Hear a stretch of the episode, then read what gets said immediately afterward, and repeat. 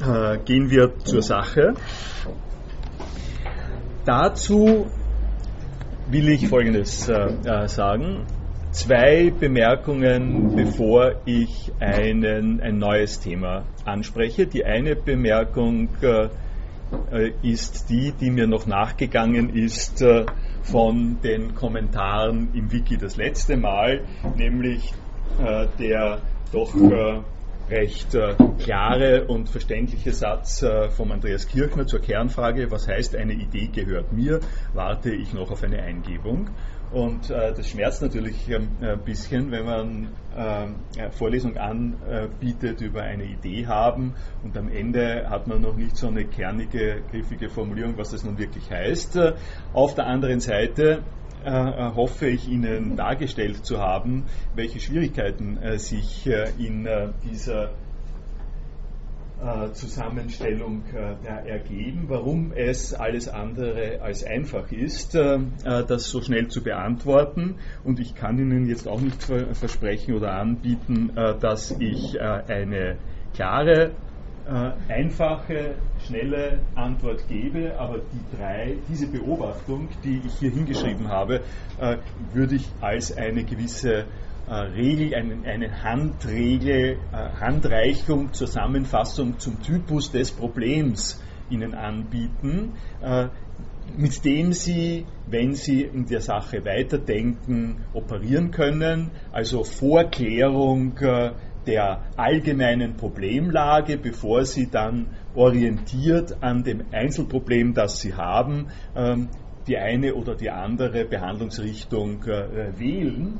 Äh, und äh, das würde ich so formulieren, es gibt im Kern dieses Problems geistiges Eigentums äh, gibt es drei relevante Doppeldeutigkeiten und die machen einem zu schaffen an dieser Stelle. Das ist eigentlich die Schwierigkeit, mit der man zu, äh, zu kämpfen hat. Das ist sozusagen das Hydra-artige äh, Moment, das da drinnen ist. Einerseits äh, gibt es eine äh, Unterscheidung, Wortunterscheidung zwischen äh, greifbaren Dingen und Dingen in der Vorstellung. Also Dinge wie, wie die Uhr und Dinge wie der John Locke sagt, Ideen sind Objects in the Mind diese Form äh, von ungenierter Doppeldeutigkeit, wo man sagen kann, es ist dasselbe Wort, äh, an vielen, vielen Stellen funktioniert es auf dieselbe Art und Weise, an vielen, vielen Stellen funktioniert es auf eine andere Art und Weise. Äh, das haben wir äh, ja äh, tatsächlich durchexerziert und das ist schon mal das erste Flip-Flop, äh, mit dem man es zu tun hat.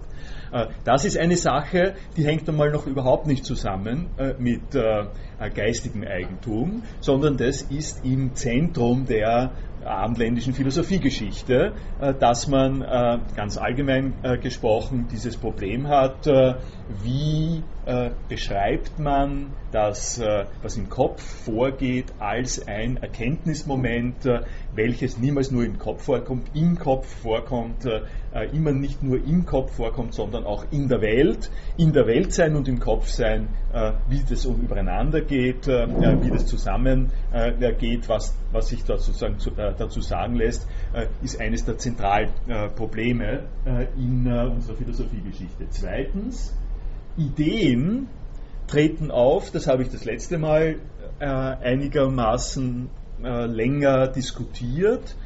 Ideen treten auf als Vorstellungsdinge und als Synthese von Vorstellungen und Sachgehalten.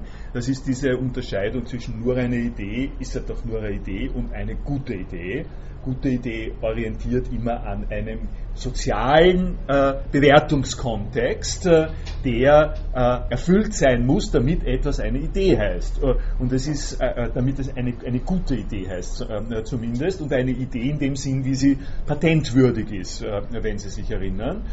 und das ist also eine zweite Doppeldeutigkeit, mit der es zu tun hat. Und das dritte, das an dieser Stelle äh, zu nennen ist. Da habe ich eigentlich am wenigsten äh, darüber geredet, über den Eigentumsbegriff. Äh, hängt ein bisschen damit zusammen, dass ich auch äh, sozusagen weniger aus der äh, sozial- und politischen Philosophie komme. Aber der eine wichtige Hinweis, der von einem Kollegen auch kam, auf einen, einen Beitrag in der Literaturliste, ist der, dass es Eigentum auf eine banale Art und Weise gibt, als Eigentum das gehört mir, ich kann zugreifen, ich kann es essen, ich kann es kassieren, ich kann es zusperren.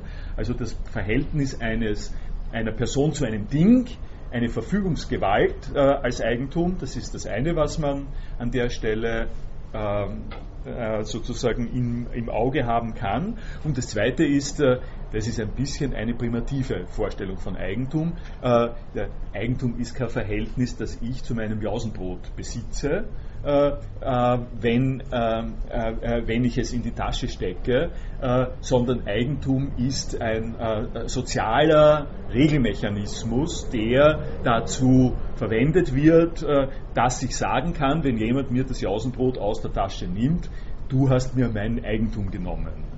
Also es gibt nicht die Perspektive, wo die Person X das Jausenbrot hat und das äh, Verhältnis äh, der Person X zu dem Jausenbrot, das darin besteht, dass die gerade hingreifen kann und dass es in der Tasche steckt, das ist nicht das Eigentum. Wie sich zeigt, dass, wenn, äh, wenn, dies, wenn jemand eine andere Person dieses Jausenbrot aus der Tasche nimmt, sagt, sagt die eine Person, das kannst du doch noch nehmen, das gehört mir äh, und die Person, die es genommen hat, sagt, wieso, wo steht das? Äh, das ist da drinnen, ich habe das rausgenommen. Das ist ja keine Eigenschaft des Außenbrotes, äh, dass sie dir gehört, sondern es ist eine Eigenschaft von gesellschaftlichen Konventionen, unter welchen Umständen man einen Claim, einen Anspruch formulieren kann. Okay, das ist jetzt nur mal kurz diese ähm, dreifache Zweideutigkeit. Und wenn Sie jetzt anfangen, so ein bisschen als Übungs, äh, Vorstellung, als Übungsbeispiel, äh, unter Vorstellungsdinge, wenn Sie hier Vorstellungsdinge haben, äh, die doppelte Bedeutung von Ding hineinzutun. Ja? Also zu sehen, dass, ich nehme ich es nur an einer Stelle, also die, die Idee ist die, äh, Sie, können, äh, äh, Sie können ganz offensichtlich in diesen drei Punkten äh, jeweils Sätze formulieren, die Termini der anderen Punkte enthalten und Sie können die Sinnvorgaben der anderen Punkte in diesen neu formulierten Sätzen dann jeweils switchen. Also wenn Sie zum Beispiel Ideen als Vorstellungsdinge nehmen, dann können Sie Vorstellungsdinge nehmen als greifbare Dinge und als, äh, also können, dann können Sie Dinge hier nehmen als greifbare Dinge und als nicht greifbare Dinge. Äh, und äh, Sie können dann zu einem Problem kommen, wie dem Problem, dass Sie bei einem Vorstellungsding den Eigentumsbegriff äh, äh zu, äh, äh, zum Einsatz bringen. Sie formulieren Sätze über Vorstellungsdinge orientiert an einem Dingbegriff, der als Dingbegriff aber der Dingbegriff der greifbaren Dinge ist, äh, wie es der John Locke diskutiert. Äh, und wenn Sie so eine Vorgabe mal gemacht haben, dann können Sie erwarten, dass Ihnen jemand anderer antwortet und sagt, naja, Vorstellungsdinge sind zwar Vorstellungsdinge, weil wir so Vorstellungsdinge sagen, aber der, der Begriff des Dinges, den Sie da verwenden, ist nicht der Begriff des greifbaren Dings, sondern das ist der Begriff äh, des, ähm, äh, der Dinge in der Vorstellung. Und das heißt, das ist kein Ding, kein greifbarer Dingbegriff und darum ist der Eigentumsbegriff, äh, der sich damit verbindet, dass wir über Dinge in der Vorstellung reden, ist der Eigentumsbegriff nicht der Locke'sche Eigentumsbegriff, ist nicht der Begriff äh, der Verfügung über die Sache, sondern ist ein anderer äh, Vorstellungsbegriff. Wir haben in der Diskussion wir haben sozusagen in der Diskussion das letzte Mal, im Anschluss an das, was Sie gesagt haben, so ein bisschen eine äh, Linie verfolgt, indem ich angedeutet habe, in welche Richtung ich gehen würde. Ich würde eben genau darum gehen, es gibt einen Eigentumsbegriff. Der Eigentumsbegriff ist eine soziale Regelung. Diese soziale Regelung, die soll man, ein, die soll man sozusagen als Deutung des Eigentumsbegriffs einsetzen, wenn es darum geht, Ideen und jetzt nicht als bloße Vorstellungsdinge, sondern als äh, äh, Synthesen von, äh, von solchen äh, Vorstellungen und Sachgehalten, als nicht greifbare Dinge äh, äh, so, quasi zu diskutieren, was dann zu dem Thema führt, dass die adäquate Art und Weise über das Gesamtproblem zu reden, über den Komplex, die von äh, von Schutzwürdigkeit. Äh, von Schutzwürdigkeit von äh, bestimmten äh, geistigen Produktionen, die einen Stellenwert für die Gemeinschaft haben. Äh, und das, äh, wenn ich Sie erinnern kann, ist ja einer der Punkte, mit denen ich auch begonnen habe, mit Paul Romer, mit der Frage, welche Form von gesellschaftlichen Mechanismus ist angemessen, um Ideen, die man nicht als materielle Realisate verwenden kann, für die Gesellschaft fruchtbar zu machen. Mehr sage ich da dazu nicht. Ich komme ein bisschen in die Gefahr, jetzt alles nachholen zu wollen, was ich nicht gesagt habe in dem äh, Zusammenhang. Wollen Sie äh, was sagen dann? Aber ja. Zur Technik hier. Ja bei, bei Wittgensteins philosophischen Untersuchungen gibt es immer das Problem, dass man nie genau weiß, wer spricht jetzt. Aha, ja. Und hier ist genau das Gleiche. No. Äh, so. Sie, also wenn, Anna steht, nehme ich an, das ist das also Ihr ja. Name. Und Sie sagen jetzt, äh, Sie stimmen überein mit dem nächsten Beitrag. Ja. Der nächste Beitrag ist aber auch mit Anna. Nein, nein, nein, nein, da, nein da, da, kann ich den Herrn PMR, aha, ist er da? Äh, okay. Äh, den, äh, die, äh, das, aha, okay. Den, das kann man verbessern. das ist ein guter Hinweis, weil es nämlich so ist, äh, äh, Sie haben offensichtlich noch nicht Gebrauch gemacht von der Signationsfunktion. Die Signationsfunktion, also die Signaturfunktion, die schaut so aus, gehen wir da mal rauf, äh, wenn man das äh, bearbeitet. Äh, ich signiere das hier mal auf äh, es gibt sozusagen äh, zwei Formen. Das Signieren besteht einfach darin, dass man da draufklickt, dann äh, produziert es äh, das, dieses Kürzel und äh, dieses Kürzel ähm, wird umgesetzt äh, äh, von der Information mit den User-Daten. Ich zeige es Ihnen gleich, wie es geht. Wenn Sie davon eines dieser Tilden weg, eine dieser Tilden wegnehmen, dann kriegen Sie eine kürzere Signatur. Das schaut dann so aus. Das ist die erste Signatur und das ist die zweite Signatur. Äh, die wird sozusagen anders dargestellt. Äh, das ist die ähm, leichter erkennbare Art und Weise, äh, das, was Sie, was, was Sie mit PMR gemacht haben, was Sie hm, hier, was Sie da gemacht haben. Sie haben sozusagen hier per Hand äh, ihr, äh, äh, Ihre Initialen reingeschrieben das, was ich Ihnen oben gezeigt habe mit dem Draufklicken, wird umgesetzt äh, äh, in dieses äh, Signal und damit lässt sich äh, die Verwirrung ein bisschen äh, beheben. Also das ist, ein, ist nur der Anschein, dass das von mir ist äh, das Ganze. Ich habe es auch eingerückt. Das Einrücken machen, machen Sie durch äh, Vorsetzen von äh, einem Doppelpunkt. Das ist das hier. Damit rückt das Ganze, geht das Ganze einmal reingerückt und das war gedacht, war gedacht sozusagen als Kommentar zu dem anderen. Äh, das, äh, wie gesagt, jetzt das Thema lasse ich da stehen, bin aber sehr interessiert daran und auch bereit, das weiter zu diskutieren in Ihren Anregungen und äh, anschließend an Ihre Anregungen. Äh, die zweite Vorbemerkung, die ich machen wollte, ist äh, die, dass mir da jetzt natürlich ein bisschen etwas Überhangmäßiges übrig bleibt. Ähm, was ich nicht, was ich geplant habe, Ihnen deutlicher zu sagen und was ich aber jetzt nicht mehr, mehr schaffe. Und äh, das äh, bezieht sich auf den, äh, den ersten Teil, habe ich schon besprochen auf dieser Seite von Gewinnideen. Äh, worum es dann aber inhaltlich äh, gehen sollte und müsste, sind diese beiden Texte, äh, die sich auf Heidegger und Wittgenstein beziehen, äh, wobei ich nicht direkt Wittgenstein genommen habe, sondern Ernst Tugendhat äh, über das äh, Problem äh, von Husserl und Wittgenstein über Prädikation. Äh, lesen Sie sich das durch, schreiben Sie Ihre Kommentare darüber.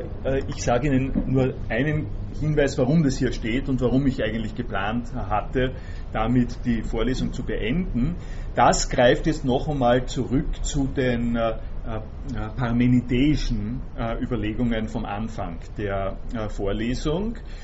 Sie erinnern sich, da habe ich eine extra Exkursion in die griechische Sprache und in das äh, Reden von Sein und Ist und Prädikaten gemacht äh, und habe darauf hingewiesen, äh, dass das eine Idee haben, dieses Hilfszeitwort etwas haben, etwa eine Eigenschaft haben, im Besitz eines Qualifikationskriteriums zu sein, etwas ist, was in der Sprache zutiefst verankert ist und auch darauf hingewiesen, dass es beim Parmenides noch ein bisschen undeutlich äh, ist, äh, nicht nur ein bisschen undeutlich, sondern so sehr, sehr massiv, äh, äh, äh, nicht undeutlich kann man sagen, sondern sehr massiv in die Richtung ausgelegt wird, äh, dass man Prädikation nur verstehen kann unter Ausschluss von Negation und dass in dem Moment, in dem man die Negation hineinspielt in die Prädikation,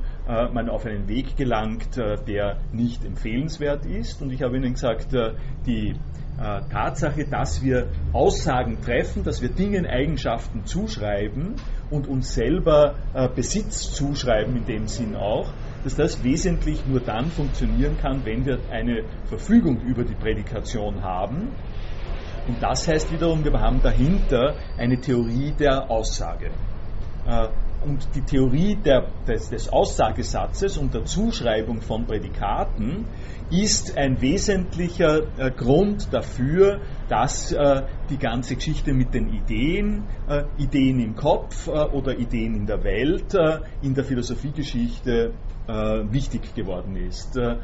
Und wir haben auch gesagt, das ist die Überlegung vom vorvergangenen Mal und vergangenen Mal gewesen, dass das eine platonische Errungenschaft ist. Äh, verantwortlich für diese Struktur der Aussage ist äh, äh Platon in seiner Parmenides-Kritik äh, und der Platonismus, äh, der, wie ich es Ihnen gezeigt habe, zutiefst verankert ist in so etwas wie äh, Doppelpass, wie Schemata, wie Anwendung von kognitiven Gehalten. Dieser Platonismus prägt uns bis zum heutigen Tage. und die beiden Möglichkeiten, die beiden Dinge, die ich Ihnen hier als Text angegeben habe, sind nun äh, Interventionen in der Philosophie des 20. Jahrhunderts diese äh, traditionelle Interpretation der Aussage, der Logik äh, zu unterwandern. Äh, und äh, zu sagen, Philosophie kann sich nicht und soll sich nicht auf diese Satzstruktur, Aussagestruktur, Zuschreibungsstruktur äh, beziehen.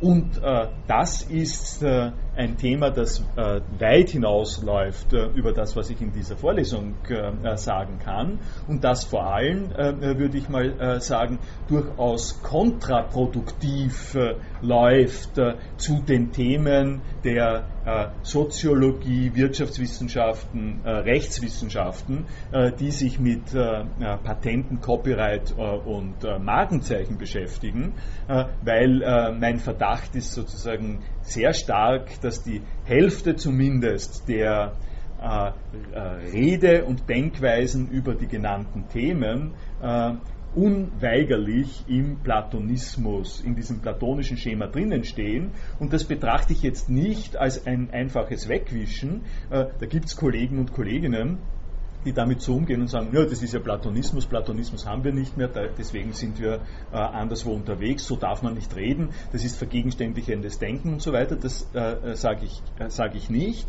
Äh, ich weise nur darauf hin, ich bin an der Stelle bescheidener, ich weise darauf hin, welche Implikationen an Schwierigkeiten, an Komplikationen, welche Wege und äh, auch Fehlwege dadurch möglich äh, sind, dass man die Themen so angeht.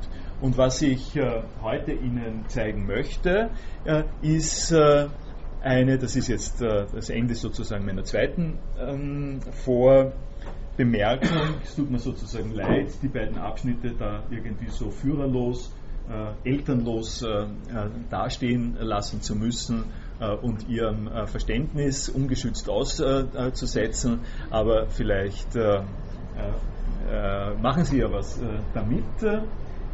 Was ich stattdessen mache, und da switche ich jetzt rüber auf das, was ich das letzte Mal schon angedeutet habe.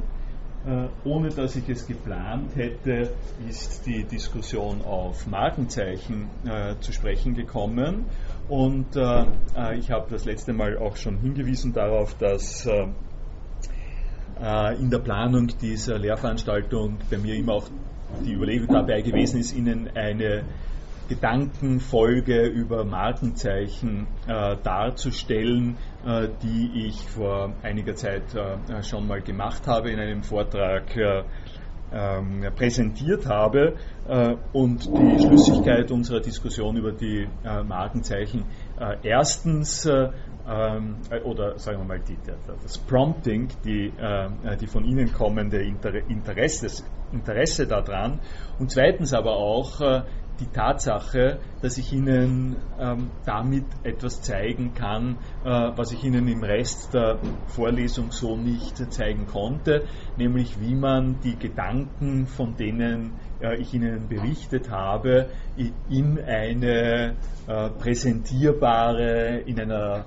halben, dreiviertel Stunde äh, sozusagen schlüssigen Art und Weise äh, fassen kann, äh, sodass man äh, ähm, eine, äh, dass man sozusagen etwas mitnehmen kann nach Hause in einem kleinen, äh, in einem kleinen Winkel äh, quasi.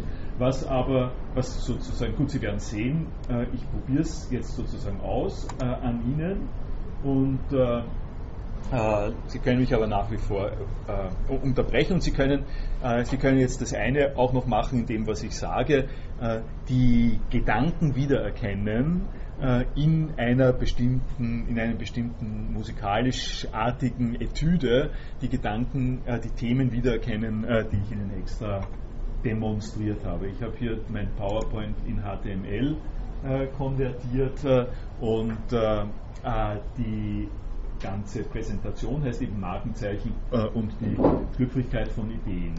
Ich, äh, achso, das ist das letzte, das wollen wir nicht. Da habe ich den Gag schon voraus, aber Sie haben es auch noch nicht äh, richtig gesehen. Also ich äh, fange an mit äh, Markenzeichen als, als Thema, äh, um äh, Ihnen einmal vor Augen zu führen, um welchen Typus äh, es äh, hier geht, welche Art von äh, Auseinandersetzung äh, an der Stelle angesagt ist. Äh, äh, ein Drittel der Angestellten von Second Life ist entlassen worden. Ich gestern in den Nachrichten, sie haben, eine, sie haben Second Life komplett umstrukturiert und haben weltweit ein Drittel der Angestellten von Second Life entlassen.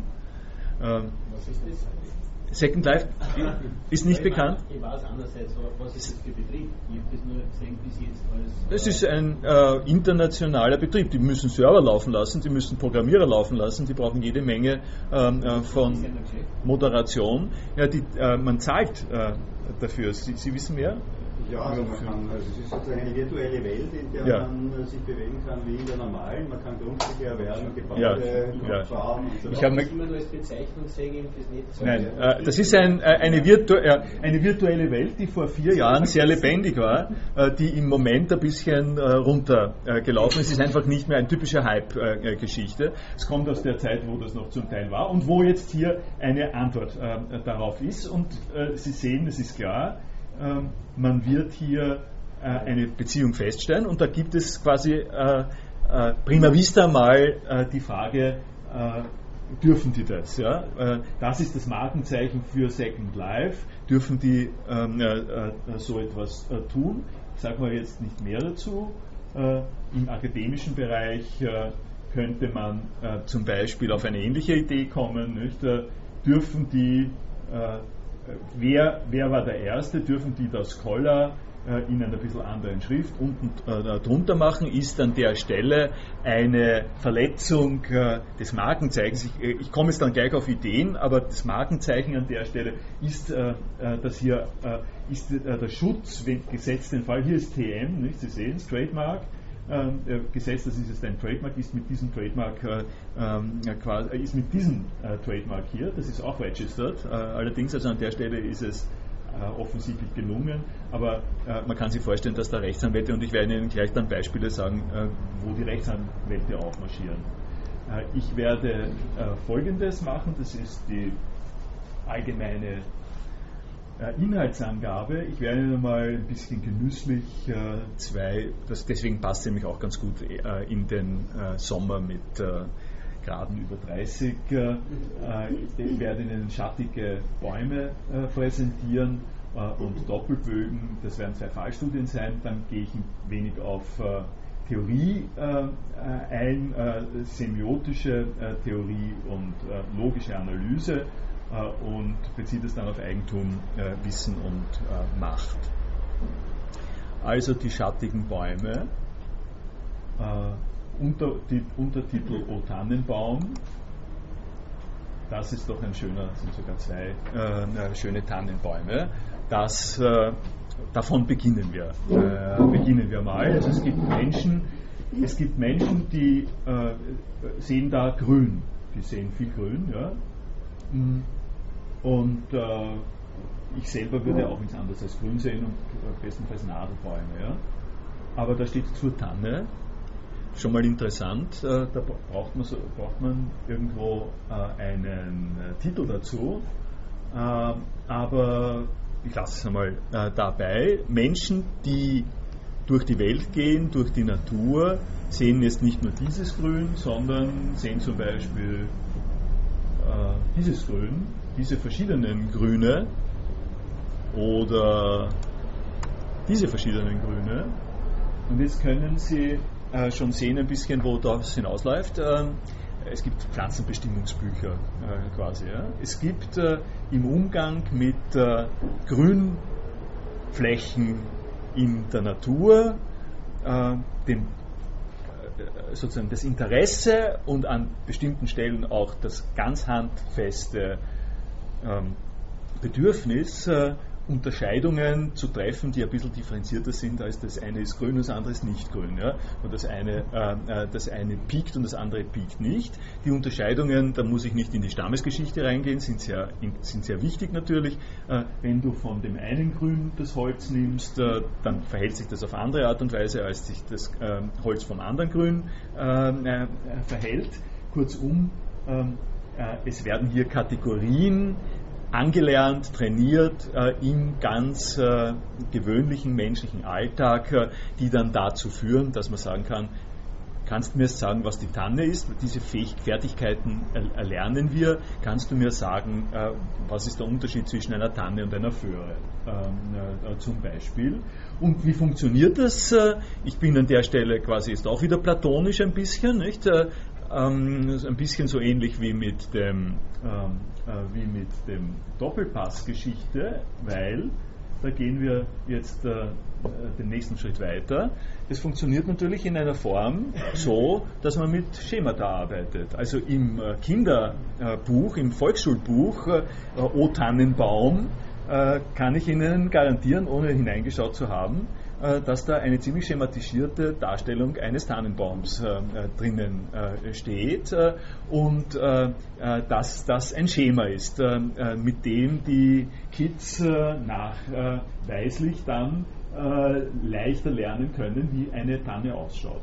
Das heißt, wir sind hier unterwegs mit einer Gestaltung, mit einer idealisierenden, abstrahierenden Gestaltung, so wie mein Spielfeld äh, äh, mit den Linien des Doppelpasses, die etwas damit zu tun hat, äh, dass wir eine Ebene abstrakter werden und diese abstraktere Ebene ähm, einsetzen in den Lernprozessen zur äh, Erlernung der Kategorien, der Kompetenz des Umgangs mit den Kategorien äh, in den einzelnen Naturgegebenheiten. Hier habe ich natürlich einen kleinen äh, Sonderweg eingeschlagen, einen kleinen Extra-Trick gemacht. Äh, äh, Sie sind der, im entsprechenden Etablissement und äh, werden gefragt, wollen Sie lieber eine Tanne oder eine Kirsche? Und Sie, äh, äh, Sie sagen, na, ich nehme die Tanne und, und was kriegen Sie dafür?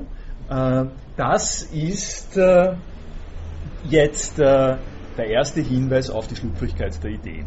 Äh, ich hoffe, Sie kriegen, kriegen, das gleich mit, äh, was ich Ihnen da sagen will. Äh, gesetzt den Fall, mit Hilfe von Schemata und Anwendung von Schemata auf Einzelbedingungen lernen wir Kategorien und lernen wir Ideen. Also gesetzt den Fall, wir reden so, dass man sagt, okay, das setzt sich jetzt in der in der Psyche, im Gehirn, was immer das sein soll, der Kids, setzt sich jetzt so eine Vorstellung, die nicht eine bloße Vorstellung ist, sondern eine weltorientierte Vorstellung von dem äh, fest, was eine Tanne ist setzt sich fest, okay, weil äh, das Kind kann im Bilderbuch zeigen, was die Tanne ist und mit Hilfe dessen, dass es im Bilderbuch zeigt, kann es auch in der Natur erkennen und dann haben wir sozusagen, jetzt wissen wir, das Kind hat die Idee einer Tanne äh, und das Kind wird etwas frustriert sein, ähm, äh, wenn äh, äh, man sagt, das ist auch eine Tanne.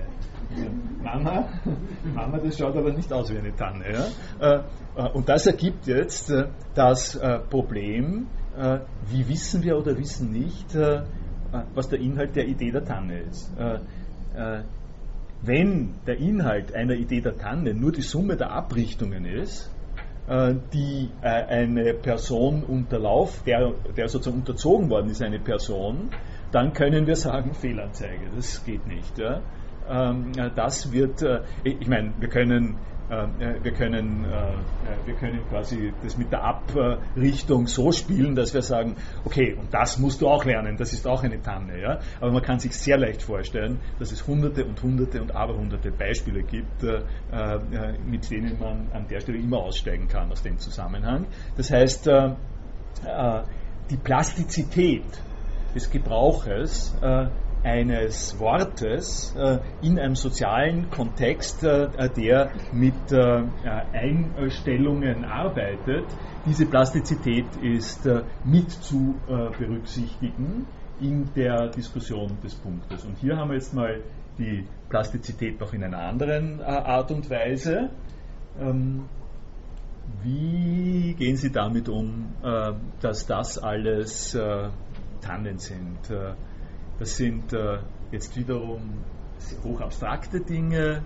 Äh, was ist das Gemeinsame von den abstrakten Dingen? Sie können äh, vermutlich äh, zu jedem einzelnen äh, dieser Dinge andere gleichartig äh, formulierte, gleichartig verfasste Symbolketten sich vorstellen, in, in denen dieses Symbol näher an anderen Symbolen dieser Art ist als dieses Symbol, also die Gemeinsamkeit dessen, was hier Tanne ist, äh, äh, ist in einem gewissen, kann man sich äh, vorstellen, als entlegener, als wenn Sie in dieser Machart jetzt keine Tanne, sondern einen Buchsbaum, wenn Sie einen Buchsbaum auf die Art und Weise machen, wie, wie immer. Also worauf ich hinweisen will, ist, dass Sie äh, wenn Sie da weiter ein bisschen formulieren, äh, in ein sehr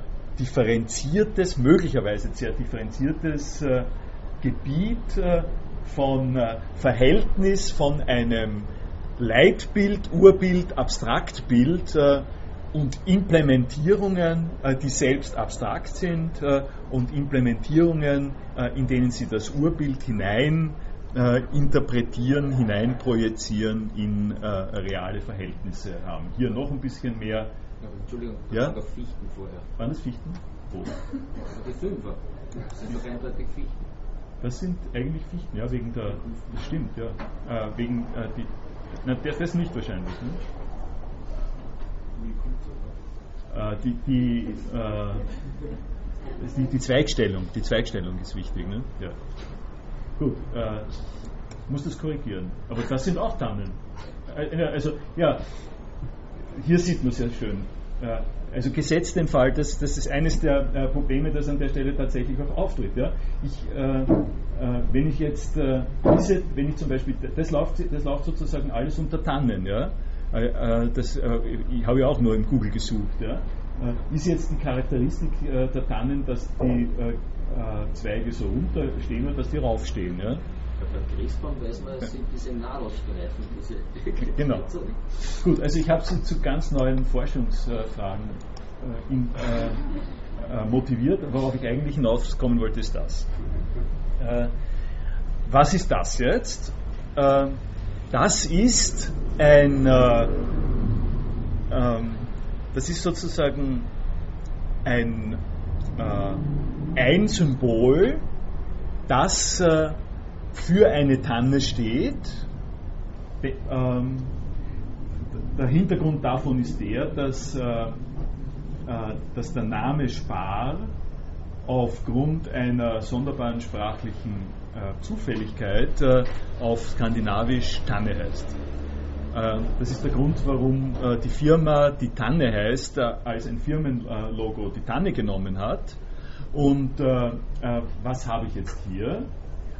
und an diesem Logo hier möchte ich, möchte ich sozusagen jetzt das ganze Spektrum dessen kurz ansprechen, mit dem wir rechnen müssen, wenn wir äh, über Trademarks, äh, über solche äh, Logos und Zeichen reden. Also wir haben, äh, so wie ich es Ihnen jetzt gesagt habe, haben wir auf der einen Seite einen Begriff. Begriff ist das, äh, der Begriff der Tanne. Das hat mit Kommerz noch überhaupt nichts zu tun. Das hat was damit zu tun, wie äh, Kids lernen, wie die Welt ausschaut, in der sie sind. sie haben Begriffsschemata. Das sind also Begriff selber ist etwas, was, äh, äh, was nicht äh, als Begriff äh, symbolisiert werden kann, sondern äh, was äh, vorkommt in so Vorstellungen wie der Begriff der Tanne, was immer das ist, ein, ein langes Pro Problem. Diese Skizzen, die ich Ihnen gezeigt habe, wo Sie gesagt haben, das sind doch Fichten, sind sozusagen Schemata, die den Begriff schematisieren sollen, aber nicht extra reale Beispiele, sind sozusagen äh, über, Überbrückungshilfen zwischen dem Begriff und den realen Anwendungen, ähm, äh, damit wir es uns leichter äh, machen können, äh, wenn wir es wirklich an, anwenden. Und dann gibt es eine, was ich hier genannt habe, eine Schema-Instanz. Und das wäre für mich eine Schema-Instanz. Das ist eine Schema-Instanz für den Begriff von Tanne. Und diese Schema-Instanz, also ein spezielles Schema, und dieses eine spezielle Thema, Schema hat jetzt die Besonderheit, auf der einen Seite zu partizipieren am Begriff der Tanne. Das ist einer der Effekte, äh, den dieses Trademark hat. Äh, äh, mit Spar verbindet man diese Tanne. Man, man sagt nicht, äh, ähm, man, man, sagt bei, bei Billa, sagt man auch mit Billa ver, verbindet man diese Einkaufstasche. Ja? Man sagt nicht, äh, dass äh, äh, äh das ist eine allgemeine Einkaufstasche, die hier nur äh, sozusagen äh, beispielshaft realisiert wird, sondern es ist eine bestimmte Instanz eines Schemas einer Einkaufstasche oder einer, einer Tanne, äh, die hier in einer einzigen Ausprägung festgeschrieben wird. Und diese einzige Ausprägung ist firmenbezogen und rechtlich abgesichert. Das heißt, äh, wir können an äh, dieser Tanne hier quasi die ganze Breite des Problems sehen und wir können auch sehen, an welcher Stelle die juridische Überlegung in dem Zusammenhang eingreift, nämlich dort, wo eine Schema-Instanz äh, singulär definiert wird, äh, als äh, nicht verwechselbar definiert wird. Also es kann nicht der Begriff der Tanne gesetzlich geschützt werden. Es können auch nicht verboten werden, verschiedene Begriffsschemata zu verwenden. Aber es kann eine Schema-Instanz auf diese Art und Weise reguliert werden. Und da unten habe ich Ihnen, habe ich Ihnen die äh, kleine Geschichte auch äh, noch äh, hinge geschrieben, sehen Sie es, äh, das mit dem, wie diese Schema-Instanz äh, von 1932 an äh, von der Firma selber verändert worden ist äh, und entsprechend eben rechtlich abgesichert. Äh, die, äh, was an der Stelle für mich interessant ist und wo ich von Markenzeichen zurückschließe auf was Interessantes im Zusammenhang mit unseren äh, Diskussionen über Idee, äh, ist nun äh, das folgende. Äh, man kann sagen, in den Markenzeichen gibt es eine Engführung zwischen Idee und Umsetzung. Äh, eine ganz äh, charakteristische, die es sonst nicht gibt. das ist geradezu die Verhinderung dessen, was ich Ihnen mit dem Tannensarg gezeigt habe. Äh, es soll im Markenzeichen das Folgende passieren. Äh, es soll die Idee der Tanne gebunden sein an eine ganz bestimmte äh, Umsetzung, Gestaltung der Idee. ich habe das mit einem sozial-politisch-philosophischen Ausdruck so genannt als quasi das imperative Mandat. Was ist das imperative Mandat in der äh, Demokratietheorie, äh, da, da, dient das imperative Mandat dient dazu, dass eine Beratungsgruppe die auf einer in der Regel äh, unteren Ebene über eine Sache diskutiert, was man tun soll, und eine Entscheidung äh, trifft, äh, die durch eine Repräsentantin in einem höheren Gremium äh, vertreten werden soll. Nun hat man in diesen politischen Zusammenhängen hat man immer die Schwierigkeit, dass die Perspektive der unteren Gruppe äh, ein wenig anders aussieht und weniger global oder wie immer ist als die der nächsthöheren Gruppe und dass die repräsentativen Personen der unteren Gruppe, wenn sie oben sind, dann leicht umgedreht werden. Also die äh, Betriebsratsvorsitzende äh, äh, im Aufsichtsrat, äh, ein typischer Fall, nicht? indem sie im Aufsichtsrat äh, sitzt, äh, unterliegt sie Bedingungen, die dazu führen, dass Be Beschlüsse des Betriebsrates umgedeutet flexibilisiert ein bisschen anders gewendet werden. Das ist eine Form von Plastizität im politischen Prozess, äh, die vergleichbar ist mit der Plastizität des Gebrauches des Begriffs Tanne, die ich Ihnen gezeigt habe. Und das Logo hat jetzt dieselbe Funktion wie das imperative Mandat an die Vorsitzende des Betriebsrats. Sie darf im Aufsichtsrat das und nur das vertreten, was der äh, Betriebsrat formuliert hat. Das heißt, starr. Äh, die hat keine Möglichkeit, an der Stelle was anderes zu sagen. Die muss dort so stimmen. Das ist äh, sozusagen das Festzerren, das Festzurren einer solchen Zusammenhang, eines solchen Zusammenhangs und ein Logo ist diese Art von, äh, von Festzurren, ist eine paradigmatische Ansicht, untrennbar von ihrer Einmaligkeit. Und was ich Ihnen beim Wappen und beim Sarg und beim Spielzeug äh, gezeigt habe, funktioniert so nicht. Äh, und äh, wenn Sie diese beiden Aspekte sehen, dann können Sie sich auch äh, äh, denken, dass jetzt äh, äh, Streit auftritt zwischen den Leuten, die eine solche imperative Mandatslösung befürworten. Die Idee muss so erscheinen und die sozusagen das möglichst eng aneinander machen wollen und andere, die damit auf bestimmte Art und Weise umgehen. Das können wir lassen. Ich komme zum zweiten Fallbeispiel. Und das zweite äh, Fallbeispiel ist Doppelbögen. Und äh, äh das war so das letzte Mal auch, äh, wie Sie gleich sehen werden, wie, äh, wie vorherbestellt, äh, worauf ich schon vor einem Jahr oder so da auch hinaus wollte. Doppelbögen ist auch ein Begriff. Ja? wir haben hier ähm, Begriffsinstanzen. Das sind so sozusagen Beispiele. Man kann sagen, das, das ist so wie die realen Tannen. Das ist ein Beispiel eines Doppelbogens. Das ist eine Schemainstanz eines Doppelbogens. Das ist äh, auch ein Beispiel eines Doppelbogens. Äh, wir haben an der Stelle äh, dieselbe Situation wie mit den Tannen. Und dann haben wir das. Äh, ähm, das sind äh, Doppelbögen. Äh, irgendwelche aber eben nicht irgendwelche äh, Doppelbögen. Das ist hier ein sehr bekannter Doppelbogen. Und das zweite, was ich, äh, worauf ich dann hinaus äh, will, ist diese Art von Doppelbögen hier. Meine Feldforschung hat mich da zu sehr interessanten Ergebnissen geführt, die ich Ihnen gleich vorstelle dann. Aber zuerst nochmal, äh, weil das das letzte Mal auch ge gewesen ist, das I'm, I'm Loving It. Nicht?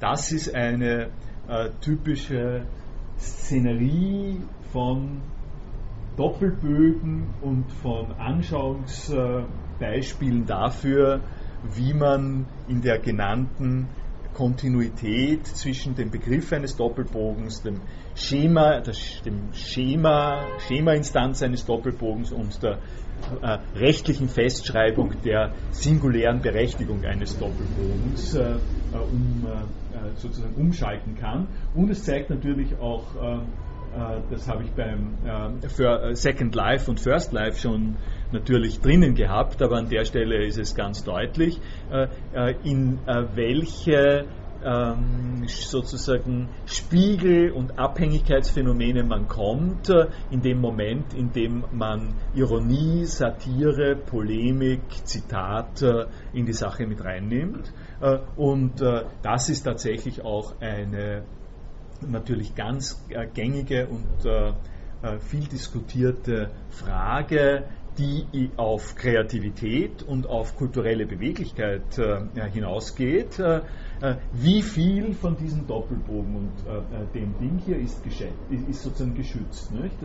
wenn ich, wenn ich zum Beispiel den Doppelbogen umdrehe, ja? wenn ich den Doppelbogen umdrehe, was passiert dann? Ja? Und da muss ich schon sagen, ähm, die Richterinnen tun mir leid, die quasi vor der Frage stehen, wie sie mit so einem Problem umgehen. Ne? Äh, und, aber das eine kann man, ist das Umdrehen äh, eines solchen Doppelbogens mit äh, einem Kontext, der ganz eindeutig ist, aber nicht ausgesprochen ist. Ist das jetzt eine Verunglimpfung? Ist das ein Missbrauch? Darf es das, darf, darf's das geben? Darf es das nicht geben? wenn man da Marihuana reinschreibt? Ähm,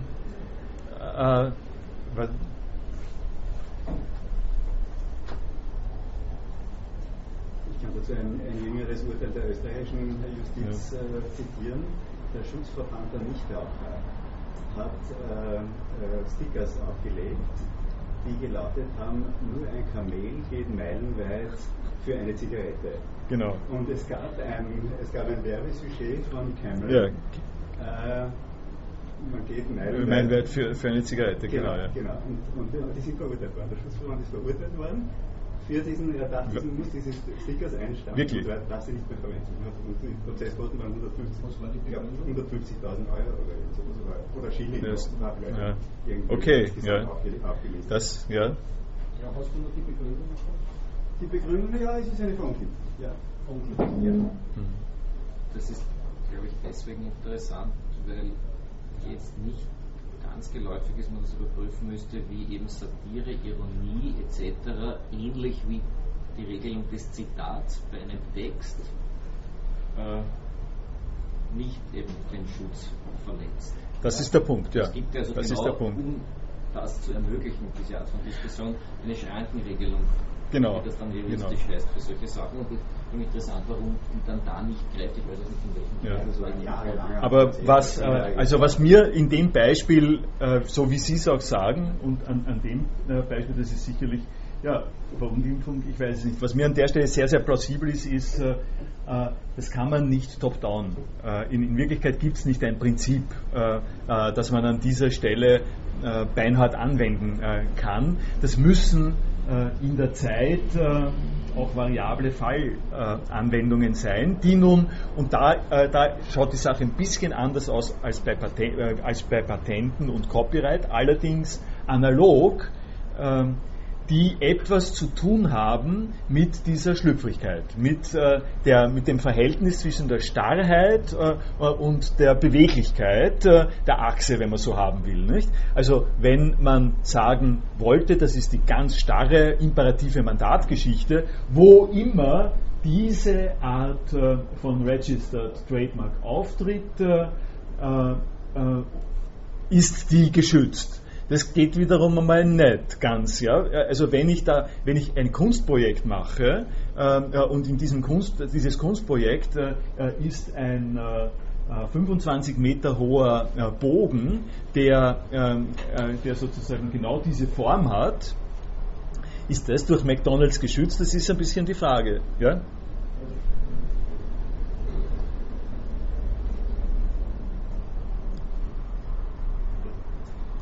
Da scheint mir zuerst mal zu Kollegen zu sein, das war nicht äh, Verwendung offenbar, sondern also das, das richtige Urteil ist nicht gegen die Verwendbarkeit, also im Sinne von Markenrechten, sondern von. Da dürfte es also offenbar in eine ganz andere Richtung, als das, was ich anscheinend habe. Mhm. Und dann gibt es natürlich noch was, der letztlich Correction nennt sich Appropriation Art, natürlich, ja. Das ist immer dieser Ja, Kampf da. das ist- Gizmo oder ist schon Ja. was anderes. Ne? Das So ist das es. Das Problem. Ja.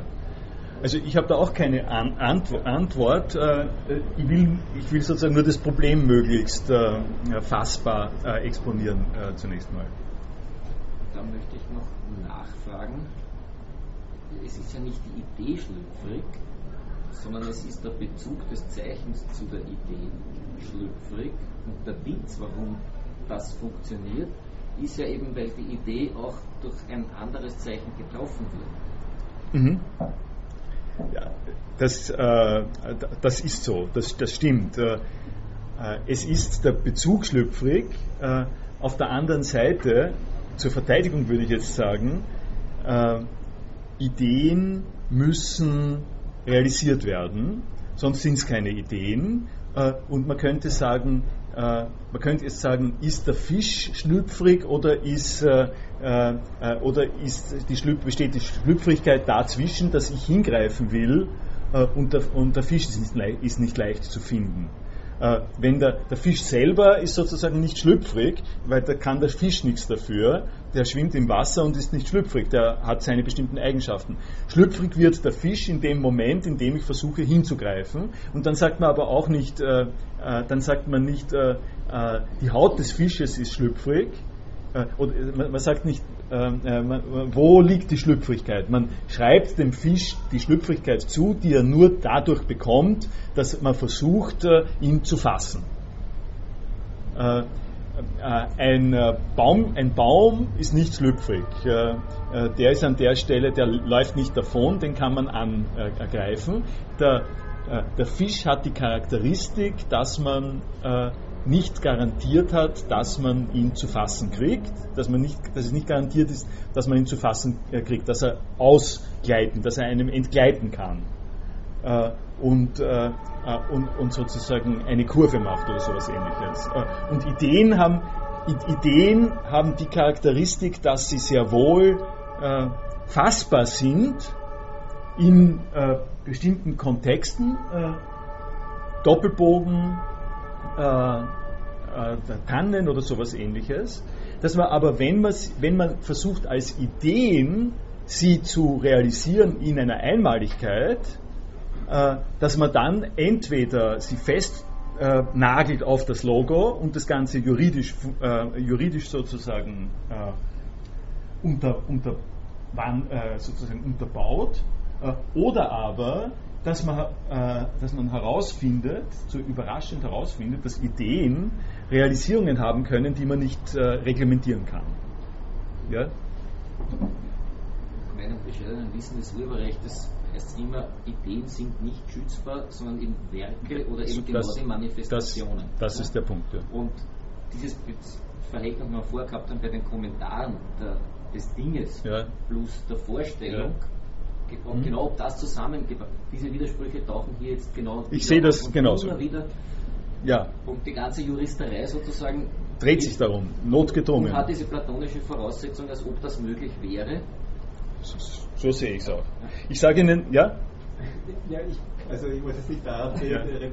sondern ich wollte eigentlich sagen, was ist eigentlich die Idee vom McDonald-Logo? Also ich glaube gar nicht, dass da die Idee des Doppelpunkts dahinter steht, sondern es ist schlicht und einfach ein M, das halt der Grafiker Ja, stilisiert ja, hat. natürlich, ja. Da steht gar keine Idee dahinter. Ja. Der Spar, der. Tannenbaum ist ein Riesenglücklichfall, dass sich So ist seit es. 1932 so angereichert hat mit positiven Emotionen. Präzise, Baum, der uns über, der unser Überleben rettet und so weiter, der ganze Umweltschutz und so steckt in diesem Baum jetzt. So ist also es. einfach ein Riesenglück gehabt.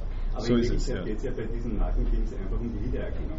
Denn McDonalds Völlig richtig, ja. auf drei Kilometer Entfernung und niemand anderer darf mir das streitig Genau, machen und darf genau. sich da Ja, annehmen. ja, ja.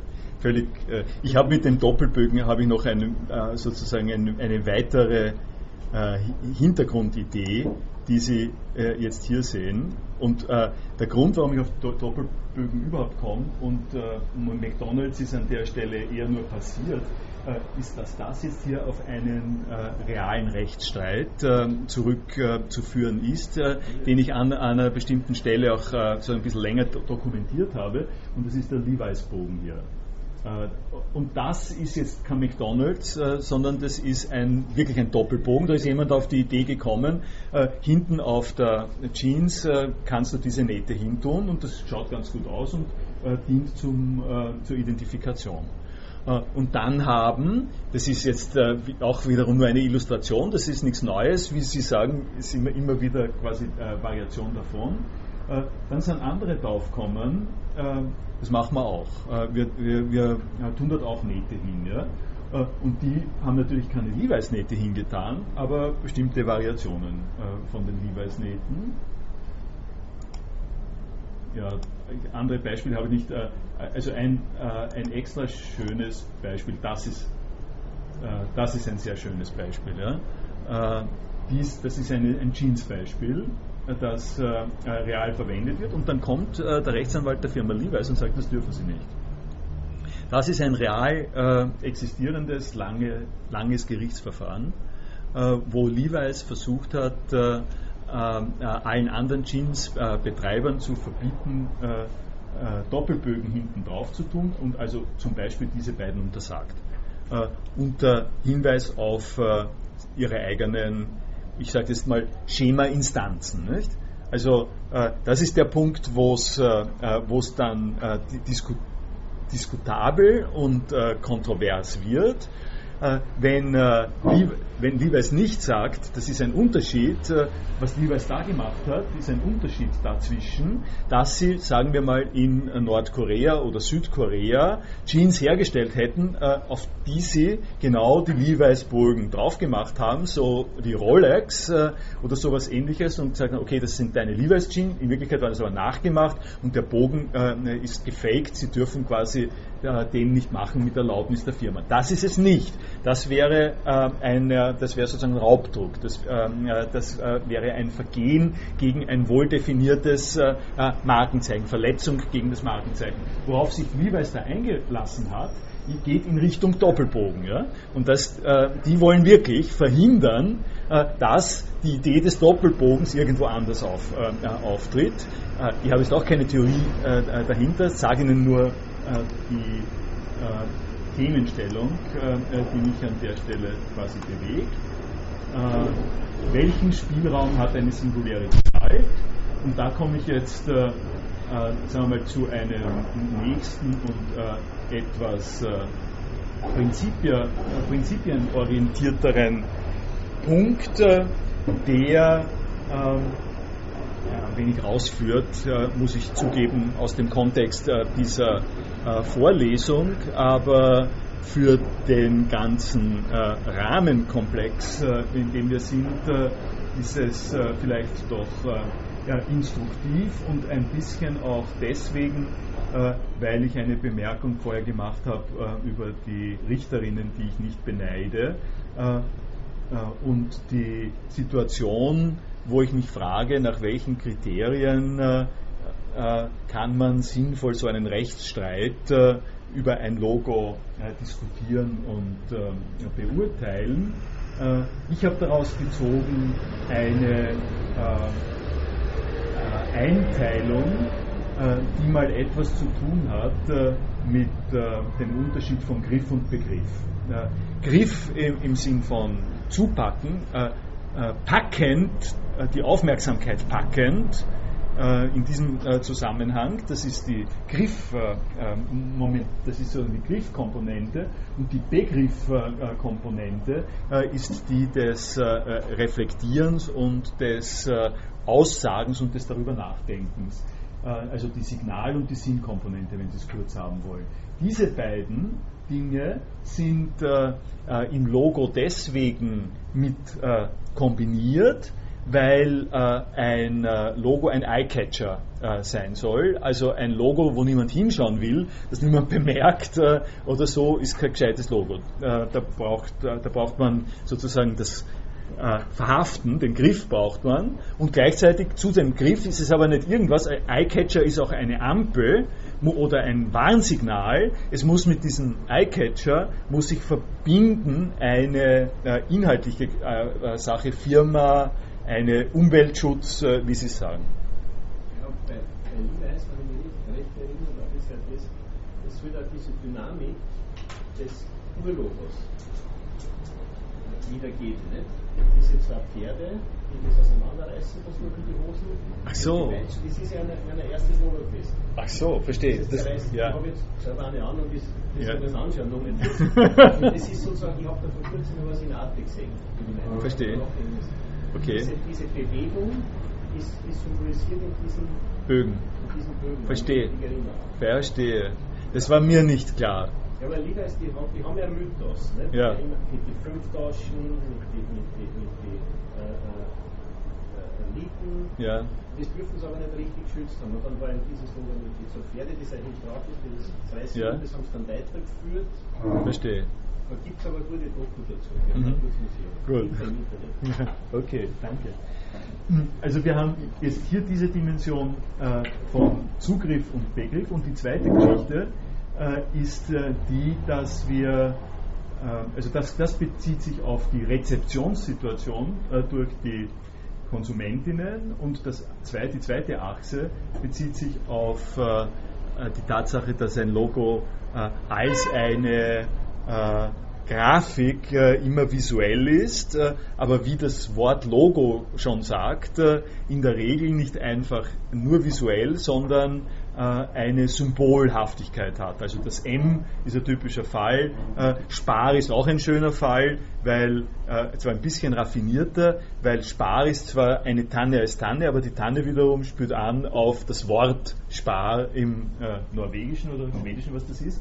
Äh, Okay, und jetzt gibt es in dem, äh, es gibt sozusagen äh, auf dem Level von Griff und äh, in der Schneide, in der äh, Überschneidung mit visuell äh, gibt es äh, das Moment des Logos, dass es etwas designiert als, äh, ein, äh, als, als eine Grafik, eine auffallende Designationsfunktion visuell und gleichzeitig eine Denotation als Griff, nämlich Spar, also Tanne, fällt auf als Tanne, Begriff Spar heißt Tanne oder M heißt äh, McDonalds.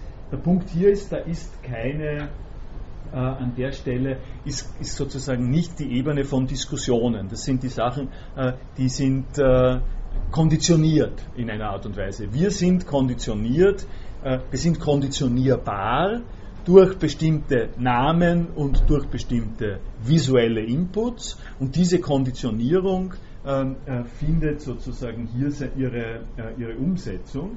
Wir sind aber nicht nur konditionierbar, sondern wir sind äh, kombiniert mit dieser Konditionierbarkeit auch äh, äh, Diskussionsteilnehmerinnen. Wir sind auch äh, äh, Leute, die wir, wir funktionieren nicht nur auf Knopfdruck, äh, wenn Sie so wollen, sondern wir funktionieren auch äh, in Gesprächssituationen. Und in Gesprächssituationen ist der typische Fall, wo dann äh, der Bereich des Sinns, der Aussage ähm, kommt.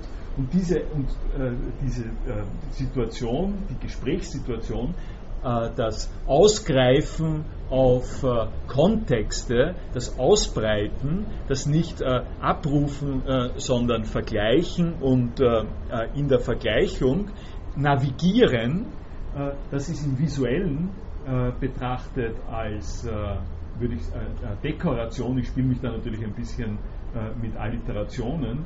Äh, Dekoration ist etwas, was äh, nicht äh, nur die Signalfunktion erfüllt, sondern was das Ganze auch äh, gemütlich und äh, ansprechend und schön macht äh, und warum man gerne hinschaut äh, und äh, äh, was den Ganzen sozusagen über den äh, Aspekt des Ich werde jetzt aufmerksam gemacht äh, hinweg äh, äh, noch den Sinnaspekt gibt, äh, im visuellen und im diskursiven äh, die Deskription, die also die Firma Spar, so dass man nicht einfach dort stehen bleibt, dass man sagt, Spar ist Spar könnte ja, könnte ja ein Imperativ sein, und äh, kann heißen, du sollst jetzt sparen. Mit dem wird gespielt, aber im Rahmen der Deskription kommt dann heraus, äh, dass, das, dass das Spiel dieses Imperativs mit dem Namen einer Tanne und mit dem Namen des Sparens und der Supermarktkette,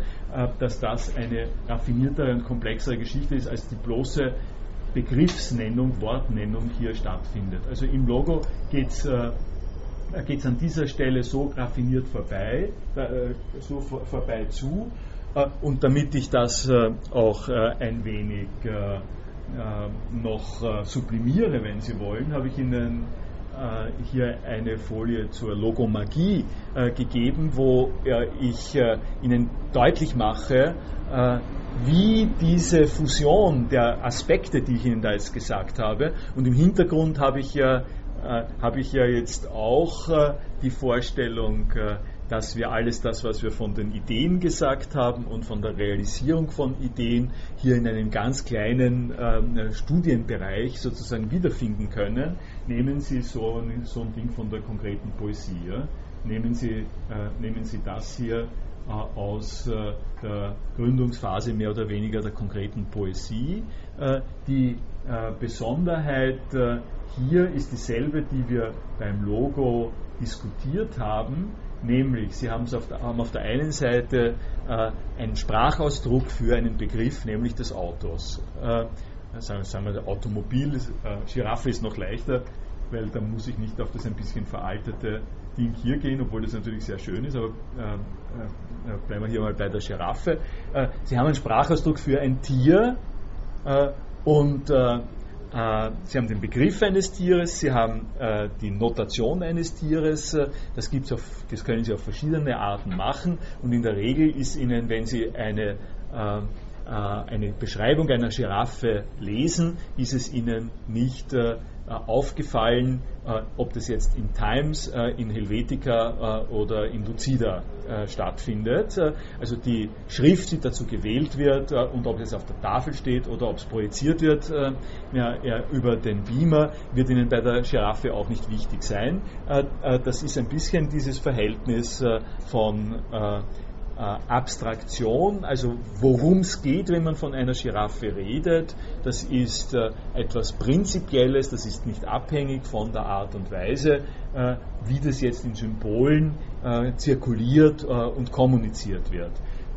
Der Trick der konkreten Poesie ist jetzt, äh, dass Sie hier eine Schriftrealisierung haben, die nicht ersetzbar ist. Das können Sie, die Idee von dem hier können Sie nicht durchführen, können Sie nicht rüberbringen, es sei denn, Sie kleben an dieser Realisierung.